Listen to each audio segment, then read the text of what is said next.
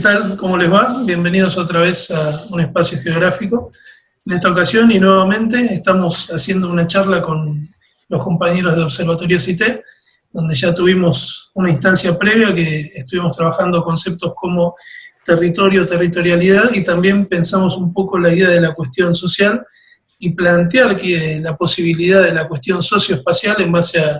aquel concepto de Robert Castell y es por eso que estas charlas nosotros elegimos llamarlas como territorios, eh, debates desde el sur, para pensar un poco desde nuestra epistemología cuáles son las alternativas que se construyen desde el Estado y la sociedad en función de, la geografía y lógicamente desde este contexto que, que predomina en la actualidad. Así que bueno, les agradezco nuevamente la participación y los escuchamos. Bueno, hola a todos, nuevamente, todas y todos. En, esta ocasión tenemos a un compañero de la, de la ONG, de Observatorio CITE, que es Ignacio Arce, y me gustaría que, él se presentara para, ir comenzando la charla y, explicar un poco el objetivo de, este, de este conversatorio. Así que, Ignacio, bienvenido. Muchas gracias, Pedro. Hola a todas y a todos. Un gran saludo hacia allá. Eh, yo soy Ignacio Arce, soy eh, geógrafo de la Universidad de Chile. Actualmente estoy terminando una maestría en urbanismo en la misma universidad. Trabajo con Pedro en, en la ONG Observatorio CITE, Ciudades Integradas al Territorio,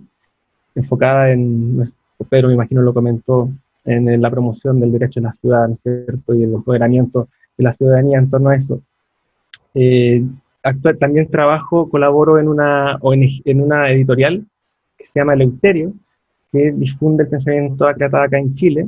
y también trabajo en el Departamento de Geografía de la Universidad de Chile en investigación asociada a la gestión del riesgo. Así que eso, eh, muchas gracias por la invitación, muy a gusto estar acá. Súper, gracias Ignacio. Bueno, el objetivo de la charla de hoy es profundizar un poco en los conceptos y abordar un poco estos términos que tienen que ver con el Estado, la soberanía y la segregación socioespacial en nuestras ciudades, en las ciudades latinoamericanas, en las ciudades del sur global. La idea es ir vinculando un poco en este diálogo cómo el Estado, a través de la creación de esta soberanía, soberanía perdón, y esta geografía institucional, como la hemos ido denominando, y que abordamos un poco en el primer video este concepto, al menos de manera muy superficial, pero lo tocamos, ha ido segregando espacio, ha ido segregando territorio y esto ha tenido obviamente un impacto directo en las comunidades y sobre todo hoy día se ve reflejado en el contexto de pandemia. Así que nada, invitados a, a escuchar la charla y comenzamos, Rodrigo. Bien, gracias. Eh, la, idea de, esta segunda charla, que es lo que nosotros estuvimos pensando, es plantear algo así como una línea que va desde eh, el Estado hasta la segregación espacial. La, primera pregunta que, trajo a colación este contexto de pandemia es precisamente eh, volver a resignificar o volver a debatir cuál es el rol del Estado en este contexto, más teniendo en cuenta el modelo neoliberal dominante que planteaba en muchas ocasiones la idea de un estado mínimo, un estado reducido, digamos, era plantear la posibilidad de que tanto eh, actores transnacionales, principalmente empresas transnacionales, eh, se posicionaran en una, en una situación de ventaja que le permitiera ir recortando posiciones al, al, Estado, digamos, competencias al Estado, y a su vez que el desmantelamiento del antiguo Estado social de, de, de la segunda mitad del siglo XX o hasta la década de los 70 en el siglo XX, eh, ir desmantelando ese, ese, aparato productivo, ir desmantelando esas protecciones sociales que el Estado había incorporado y cómo eh, todo pasaba a ser eh, o pasaba a estar en manos de privados. esta idea rápidamente con la llegada de la pandemia que, que decían que quizás el Estado estaba ya siendo un concepto viejo, un concepto desfasado para los tiempos que corrían,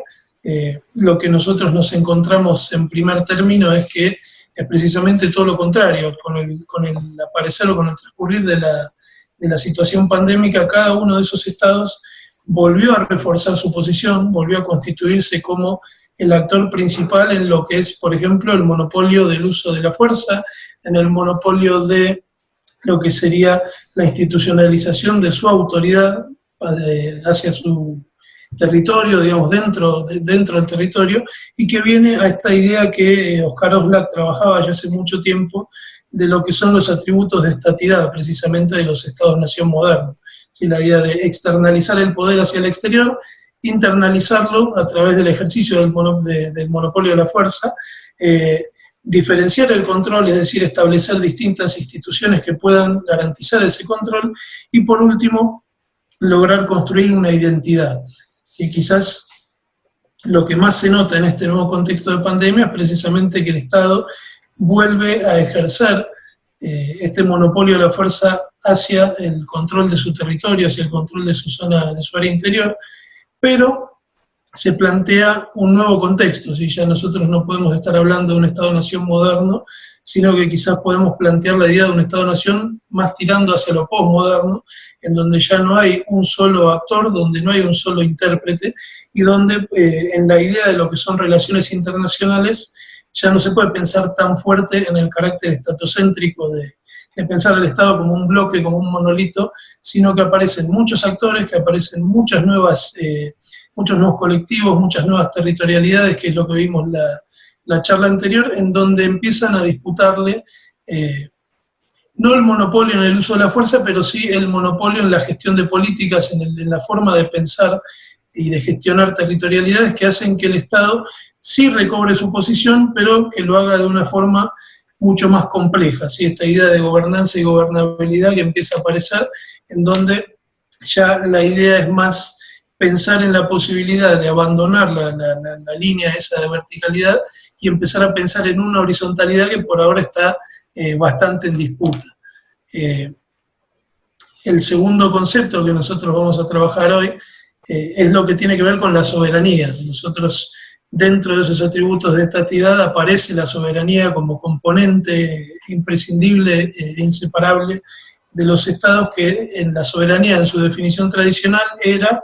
el ejercicio, eh, perdón, el, el control sobre un territorio delimitado previamente, o sea, la capacidad que el Estado tiene de controlar ese territorio. Si cuando nosotros lo pensamos en este mismo contexto de pandemia, lo que podemos llegar a plantear o lo que podemos llegar a preguntarnos, que quizás puede ser una pregunta abierta, como hicimos la otra vez en el, en el video anterior, es la geometría variable en la cual aparecen las soberanías hoy. Nosotros, nosotros tenemos hoy sí la soberanía sobre el control del, del, territorio, pero la idea es hasta dónde llega esa soberanía, hasta dónde llega ese control y cuáles son los instrumentos que tiene el Estado para poder garantizar esa soberanía y digo que es geometría variable y digo que por lo general es juxtapuesto porque nosotros hemos, creo que ha quedado en claro que el Estado ejerce control sobre el territorio, pero no llega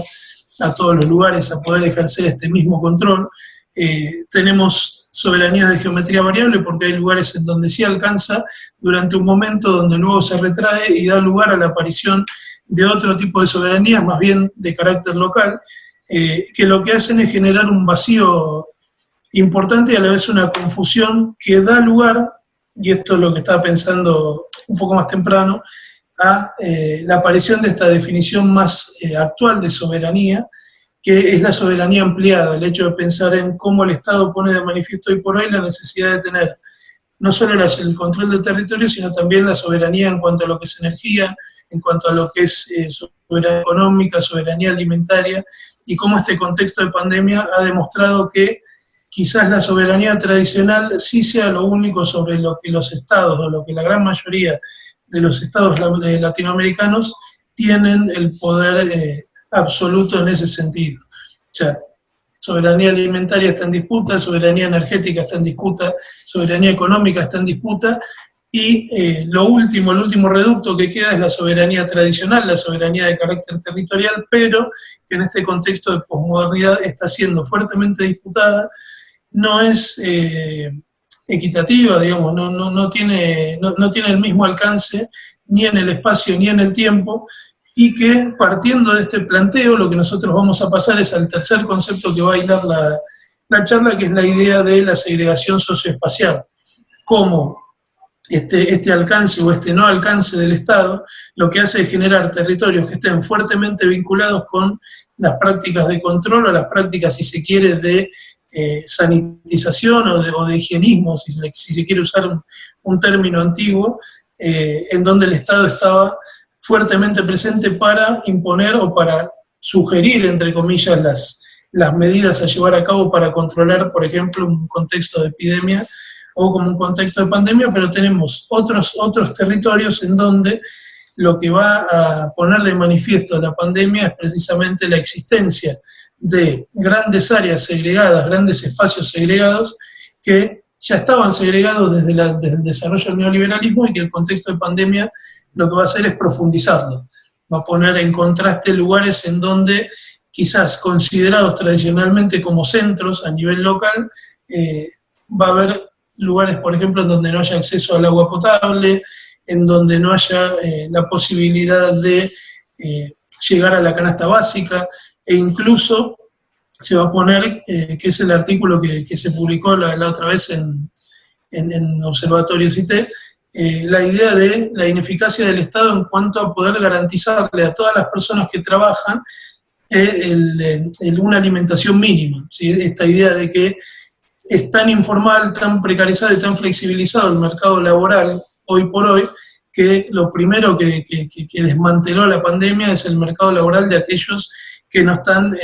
considerados como esenciales y también que no están dentro de lo que sería el, mercado laboral formal. O sea, gran, gran cantidad de la población económicamente activa que ha quedado por fuera del alcance del Estado, así como también hay gran cantidad de población de los distintos estados latinoamericanos que quedan por fuera de ese alcance y lo que constituyen son grandes espacios en blanco, eh, grandes espacios en donde la soberanía quizás está ejercida por otro tipo de actores, el Estado está más bien ausente y terminan conformando, si se quiere, formaciones geográficas propias eh, segregadas de lo que son las grandes áreas productivas. Eso acá en, el, en, la provincia de Neuquén y en Cipolletti se ve mucho eh, respecto a lo que es la actividad petrolera que tiene mueve mucho dinero, pero que sin embargo gran parte de su, de, su planta trabajadora está en una situación de, flexibilización laboral, que lo que hace un contexto como este es dejarlo fuera, los excluye directamente. Y en ese sentido el Estado eh, muchas veces termina siendo ausente. Entonces, es todo un entramado como para concluir en donde el rol del Estado se vuelve a fortalecer, vuelve a ser el que diga o el que determine cuáles son los pasos a seguir, pero en un contexto de posmodernidad, esa soberanía, esa capacidad de ejercer el control está muy disputada, está muy fragmentada y genera o profundiza, yo acá me anoté que es eh, complejiza, interpela y profundiza la segregación espacial eh, preexistente. Así que más o menos ese sería el marco teórico de la charla de hoy. Excelente, muchas gracias. Sí, eh, ahora la segunda minuta tengo que profundizar, eh, ¿cierto? De acuerdo a lo que tú nos comentaste, cierto? Bueno, quizás mis ideas no van a ser tan hiladas como tú lograste hilar desde la, tu discusión del Estado hasta la segregación, pasando por la soberanía, lo cual me parece súper interesante, eh, porque no había, al menos yo no había hecho, no había visto, tampoco había leído de esa, esa conexión eh,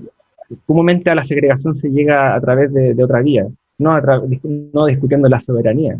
eh, ¿cierto? E incluso es interesante que escuchar tu discusión conceptual eh, partiendo del problema del Estado, pero sin la necesidad de definir lo que es el Estado. Lo cual implica, desde mi punto de vista, una de las principales complejidades que conlleva este tema eh, del Estado porque, ¿no es cierto?, es algo tan omnipotente eh, que define tu vida cotidiana, pero a la vez tan abstracto, eh, tan inalcanzable para algunas personas. Juega un poco con, esa, con esa dialéctica, si se quiere, ¿no es cierto?, lo, cual siempre hace complejo abordar el problema del Estado. pero me parece que, si entendemos como, como principios básicos como a lo tal como una forma de organización sociopolítica en base a un gobierno proyectada sobre un determinado territorio. Eh, me parece que discutiste muy bien la, como el, resumiste muy bien como este, esta transición desde un estado eh, de la primera mitad del, siglo pasado, ¿no es cierto?, le llaman estado de bienestar, eh, estado fuerte, el estado presente, y cómo tú nombraste, ¿no es cierto?, pasó a una forma de estado eh, hacia la gobernanza, digamos. lo cual es muy interesante esa transición. y hay un autor chileno que trabaja en la Universidad Católica, que se llama Carlos de Matos, que tiene un texto del año 2004 que, según mi punto de vista, es bastante influyente en la discusión local, al menos en Chile, para entender bien ese fenómeno. Eh, creo que se llama así textualmente, de la planificación a la gobernanza, y de ahí tiene una baja. Y precisamente grafica esta, explica más bien esta forma en la que el Estado fuerte, planificador, gestor, ¿no es cierto?, eh, muy influenciado por el proyecto moderno también, de, del urbanismo, la arquitectura, etcétera, eh, se hace cargo, ¿no es cierto?, de, del, en, este caso, en este caso enfocado a la ciudad, hace cargo de, la problemática urbana en general. Y cómo da la medida en que el neoliberalismo nace en Chile y se va consolidando en el mundo, se va abriendo paso a esta idea de gobernanza, que, que es muy interesante, porque eh, eh, es una idea que, comienza a bajar desde organismos multilaterales, como las Naciones Unidas, el Banco Mundial, comienza a ponerse de moda a principios de los 80, si entiendo bien, eh, no por nada, porque es, una forma de, abrir el espacio a la toma de decisiones dentro del Estado, en donde el Estado moderno fracasó, ¿no es cierto? Esto obviamente está en un contexto de Guerra Fría, eh, y se da paso a, abrir a la entrada de nuevos actores al proceso de toma de decisiones en lo que define las políticas públicas, el funcionamiento de las instituciones y que sin duda tiene muchos efectos en, la ciudad. Eh, pero esta entrada de nuevos actores, así tanto sector privado, empresarial y también la sociedad civil, al proceso de toma de decisiones, este, esta nueva convocatoria que se hace como de un Estado más flexible, eh, más participativo, eh, se hace entendiendo la importante influencia que tiene el sector empresarial, económico, transnacional, que tú nombraste muy bien, eh, la influencia enorme que tienen en la capacidad para definir las políticas públicas, por ejemplo, o, o definir el funcionamiento de las instituciones del Estado. Entonces, eh, otra lectura para esto, eh, eh, cuando entendemos esta transición del Estado planificador al Estado como abierto hacia la gobernanza, este análisis no puede ser entendido sin observar ¿no es cierto? las relaciones de poder que, implica todo esto, que implica la entrada de nuevos actores y, también el fortalecimiento de nuevos actores, principalmente económicos, de la mano de la neoliberalización de los estados desde la década del 70, 80, se consolida en los 90. Eh, y, es muy, muy, muy llamativo porque eh, en gobiernos como los que tenemos actualmente en Chile, por ejemplo, en gobiernos que son actualmente profundamente de derecha, eh, reconocidamente de derecha, y que son como los, los propulsores, los, son los padres del neoliberalismo en Chile, gran, mayoría, gran parte de los ministros y asesores del gobierno actual son padres del neoliberalismo en Chile, por lo tanto pueden ser fundadores del neoliberalismo en el mundo también. Eh, son personas que no creen en el Estado, no creen en el Estado como el mejor, la mejor forma de, eh, de, organizar, de organizarnos socialmente y también de distribuir los recursos.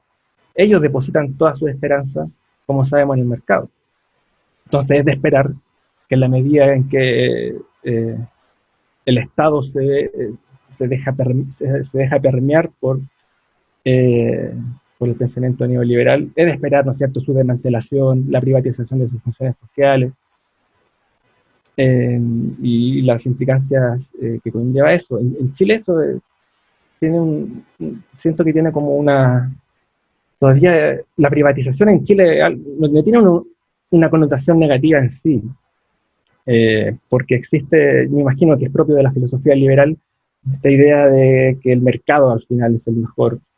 eh, distribuidor de los recursos y que el Estado al final conlleva la corrupción, la burocratización de las funciones sociales, etc. Hoy día ese discurso en Chile eh, es, muy potente, muy potente. Eh, y eso me hace pensar en la idea de soberanía, que es una idea en la que yo personalmente no me he detenido en profundidad, pero siempre pienso en, eh, en, nuestra democracia, por ejemplo, nuestro Estado democrático representativo, que así es como se denomina formalmente, eh, pienso en quién es el, quién es el soberano en una democracia. ¿Quién se supone que es el soberano en una democracia? Si es acaso el, presidente, como en nuestra democracia representativa,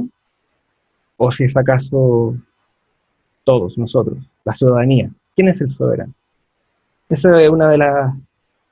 eh, cuestiones que me parece puede gatillar una discusión más profunda, eh, porque evidentemente esto me hace pensar de que la forma en la que se plantea el Estado en la actualidad no es para hacernos soberanos a nosotros, no es para hacernos nosotros realizadores de, nuestra, de nuestro futuro o, tomar las riendas de, de nuestro futuro, sino más bien eh, se nos plantea un Estado sumamente paternalista, por ejemplo, pero que también nos, eh, nos recrimina el, depender del Estado. Eso es como una contradicción muy visible en un país tan privatizado como el de Chile, que se asume un Estado muy paternalista, que se proyecta muy paternalista, pero que sin embargo recrimina a las personas que se disponen a depender todo de él. Eh, y tiene mucho que ver, pienso, el hecho de que eh, nuestra forma de organización sociopolítica no transita hacia la soberanía individual y colectiva, sino, eh, lo estamos viendo lamentablemente a, partir de esta pandemia, sino eh, la soberanía en, nuestra democracia conlleva la, la polarización del poder, la eh, la cristalización de la hegemonía de las armas eh, y el, aplacamiento de, la insurrección social. Eh, entonces, es interesante cómo también podías enlazar ¿cierto? esta idea de soberanía con la desegregación claro, esta idea de hasta dónde llega la soberanía del Estado, si acaso podemos entender la segregación también como una forma, la segregación socioespacial, nosotros nos estamos refiriendo a la segregación en la ciudad, a, espacios socialmente homogéneos y diferenciados de otros dentro de una misma ciudad. Eh,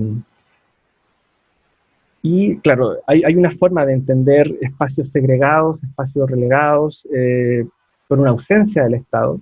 una ausencia efectiva, un poco alcance o, poco alcance de las políticas o instituciones públicas, pero también me parece igual de importante, o quizás, no, igual igual de importante,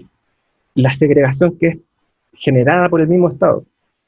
la segregación quizás por su mismo alcance de su soberanía. Eh, y en Chile es tan paradigmática la, segregación por la ausencia del Estado como la segregación por causa del Estado, desde mi punto de vista. Eh, y me parece que si miramos, por ejemplo, la región metropolitana, el Gran Santiago, el área metropolitana de Santiago, hay muchas formas de, nombrarla y nadie se pone de acuerdo, y no por nada.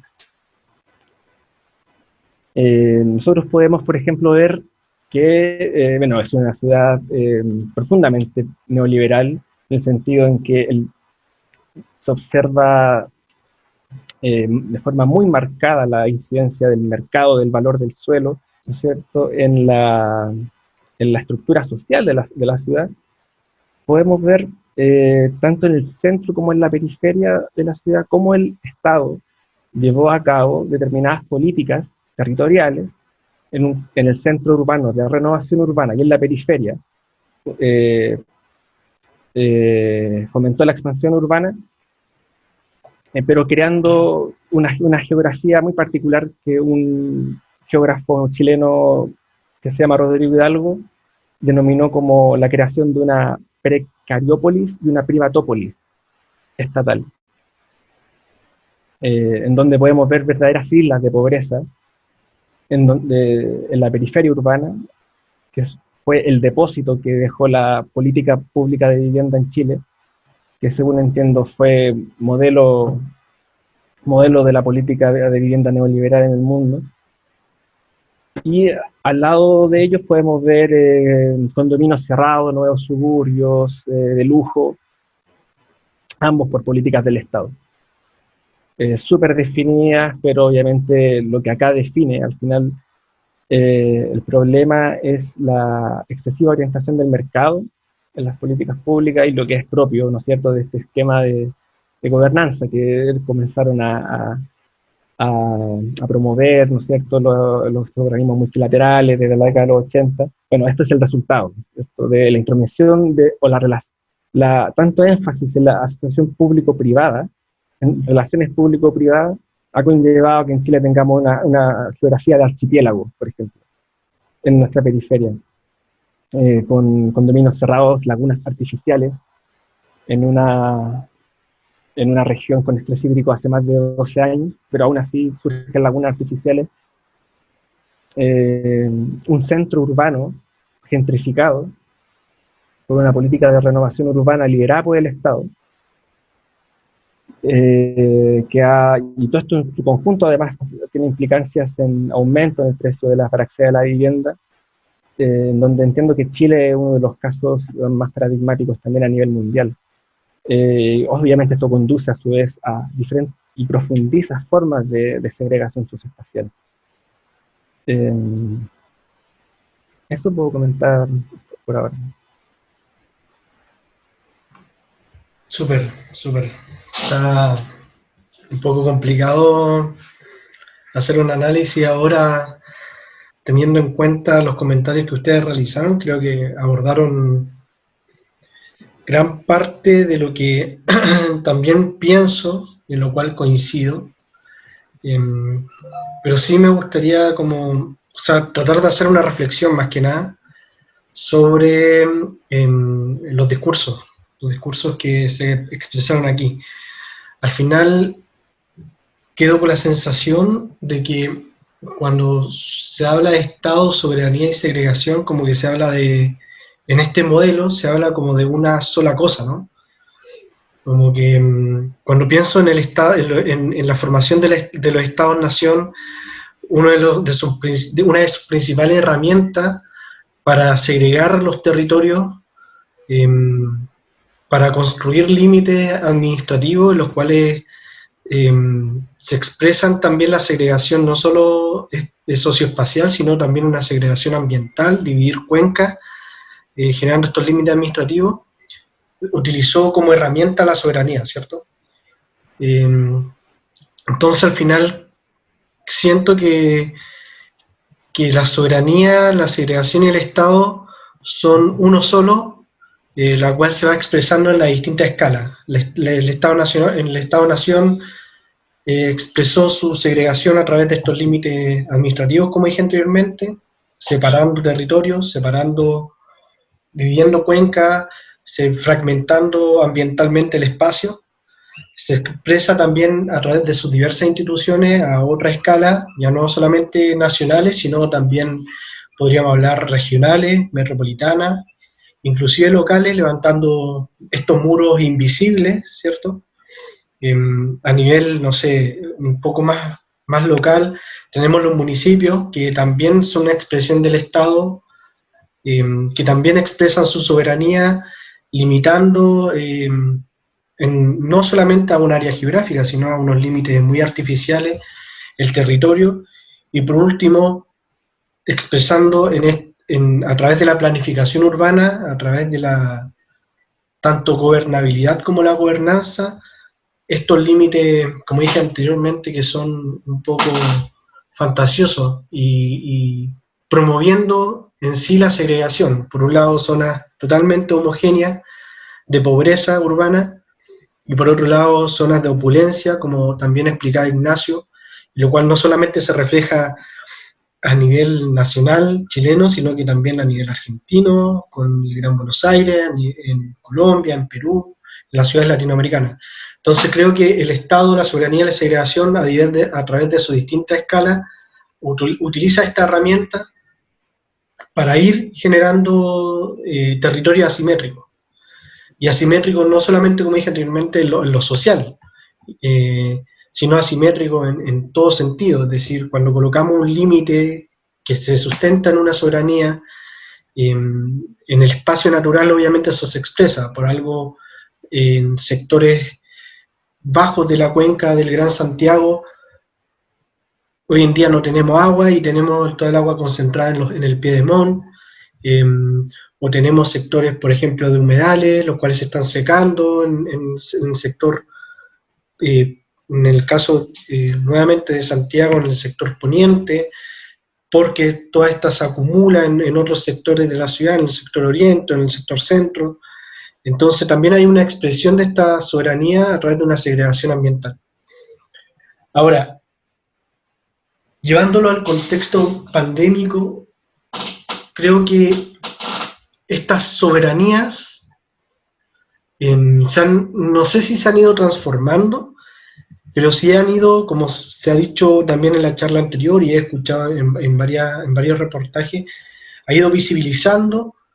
la creación de, de, o no, no ha ido visibilizando la creación, sino que ha ido visibilizando las soberanías populares y alternativas que se están ejerciendo en los territorios. Y creo que son esas soberanías las que han ido poniendo un poco en jaque esta soberanía un poco,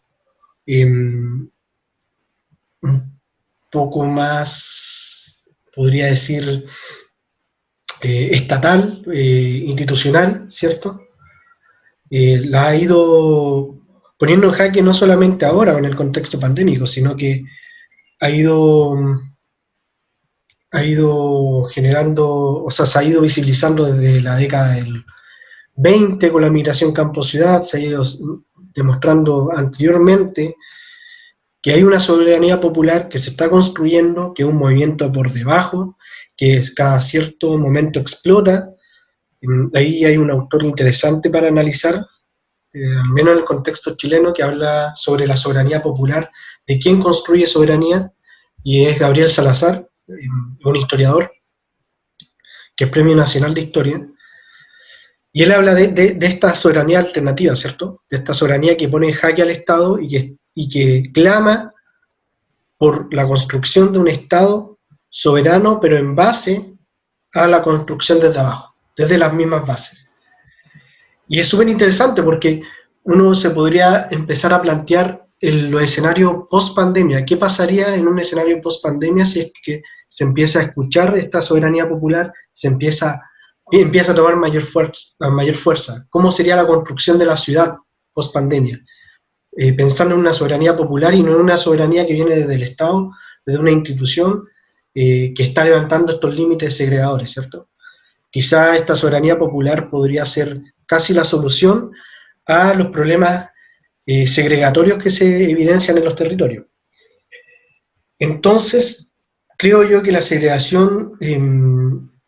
es, la evidencia de la soberanía del Estado, la cual ha ido generando un orden asimétrico en los territorios y que creo que los escenarios post pandemia vienen a, o invitan a replantearse el concepto de soberanía, eh, pensando en esta soberanía popular, la cual se ha ido visibilizando, y pensar en cómo esta soberanía popular podría construir nuevos territorios que esperamos no sean segregados. Eso es como lo, que en realidad me dio vuelta a, través de lo que ustedes estaban planteando. Em, que, queda un poco ahí para profundizar más sobre lo, lo que les dije, esta soberanía alternativa, y que Rodrigo también había tocado al principio.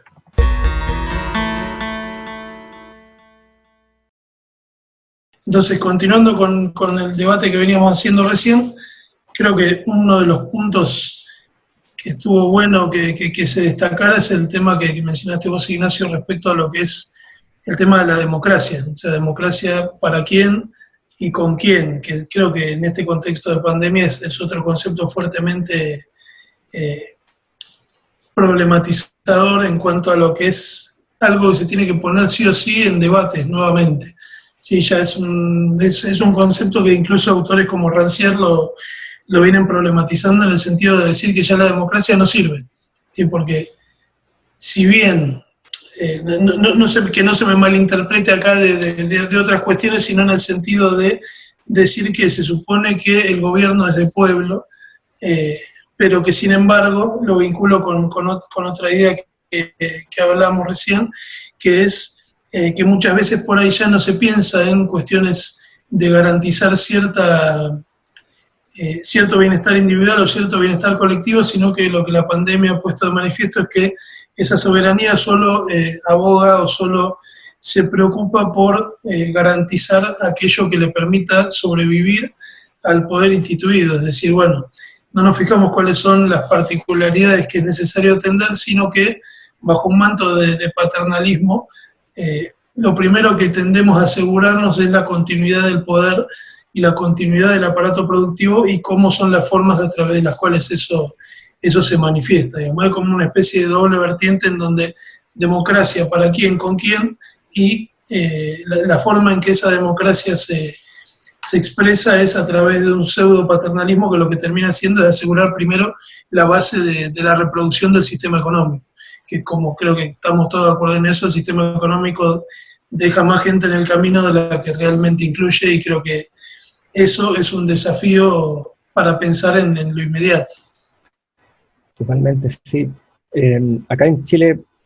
eh, en un momento en el que hubo mucho cuestionamiento hacia las instituciones en general, en pleno estallido social, eh, nuestros políticos, nuestros congresistas, eh, algunos salieron a hablar de que eh, al ser cuestionados y al ser solicitada la renuncia del, Parlamento, en un momento se habló de eso, de por qué no renuncia el Parlamento. Nuestros políticos salieron diciendo de que acá se elige cada cuatro años. En realidad, esas son las instancias. por lo tanto, hay democracia cada cuatro años, quizás en torno a la idea de, soberanía popular, eh, es súper interesante una experiencia que, que la pandemia lamentablemente ha develado en Chile y en la extrema vulnerabilidad social en la que nos encontramos. Y han florecido eh, muchas iniciativas en diferentes grandes ciudades eh, que se llaman las ollas comunes, en donde se se juntan personas de un mismo barrio con problemas parecidos y eh, levantan comida comunitaria. En un momento en Chile, eh, cuando comenzó a, se originó este, este, fenómeno en Chile, que solo es radiografía de una pobreza extrema y, del hambre, eh, se le vinculó comunicacionalmente con grupos de narcotraficantes en Chile. Y que eran grupos, eran grupos narcotraficantes los que estaban financiando ollas comunes, ayudando ante la incapacidad del Estado y la, y la lentitud para responder, eh, se está deslizando comunicacionalmente la idea de que eran eh, organizaciones criminales las que apoyaban esta forma de organización colectiva. Eh, y vimos también algunas manifestaciones en donde se apreciaba las fuerzas policiales votando las ollas comunes. Lo cual me retrae a pensar una idea de eh, una, idea que tiene que ver con la hegemonía territorial, ¿no es cierto? O, bueno, partiendo de la hegemonía, el Estado busca ser hegemónico. No, no puede, el Estado odia la organización sociopolítica ajena a él dentro de su territorio.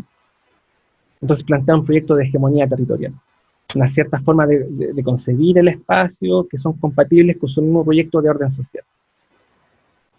En este orden también eh, se entiende que esta hegemonía implica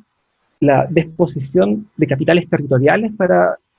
eh, para esas comunidades que den forma de organización social. Con esto quiero decir de que existe boicot de una clase dominante a las capacidades territoriales de grupos para que se autogestionen. Eh, por lo tanto, esta idea de, soberanía siempre está en disputa, eh, en donde el Estado, y lo podemos ver con este ejemplo de las ollas comunes, el Estado intenta aplacar formas de autogestión que le puedan ser contrarias a su forma de, orden social. Eh, entonces vemos cómo está esta eh, soberanía popular permanentemente amenazada por la hegemonía del Estado, cuyo ejemplo a mí, me, reitero, me parece ahora dramático con el problema de las vías comunes en Santiago.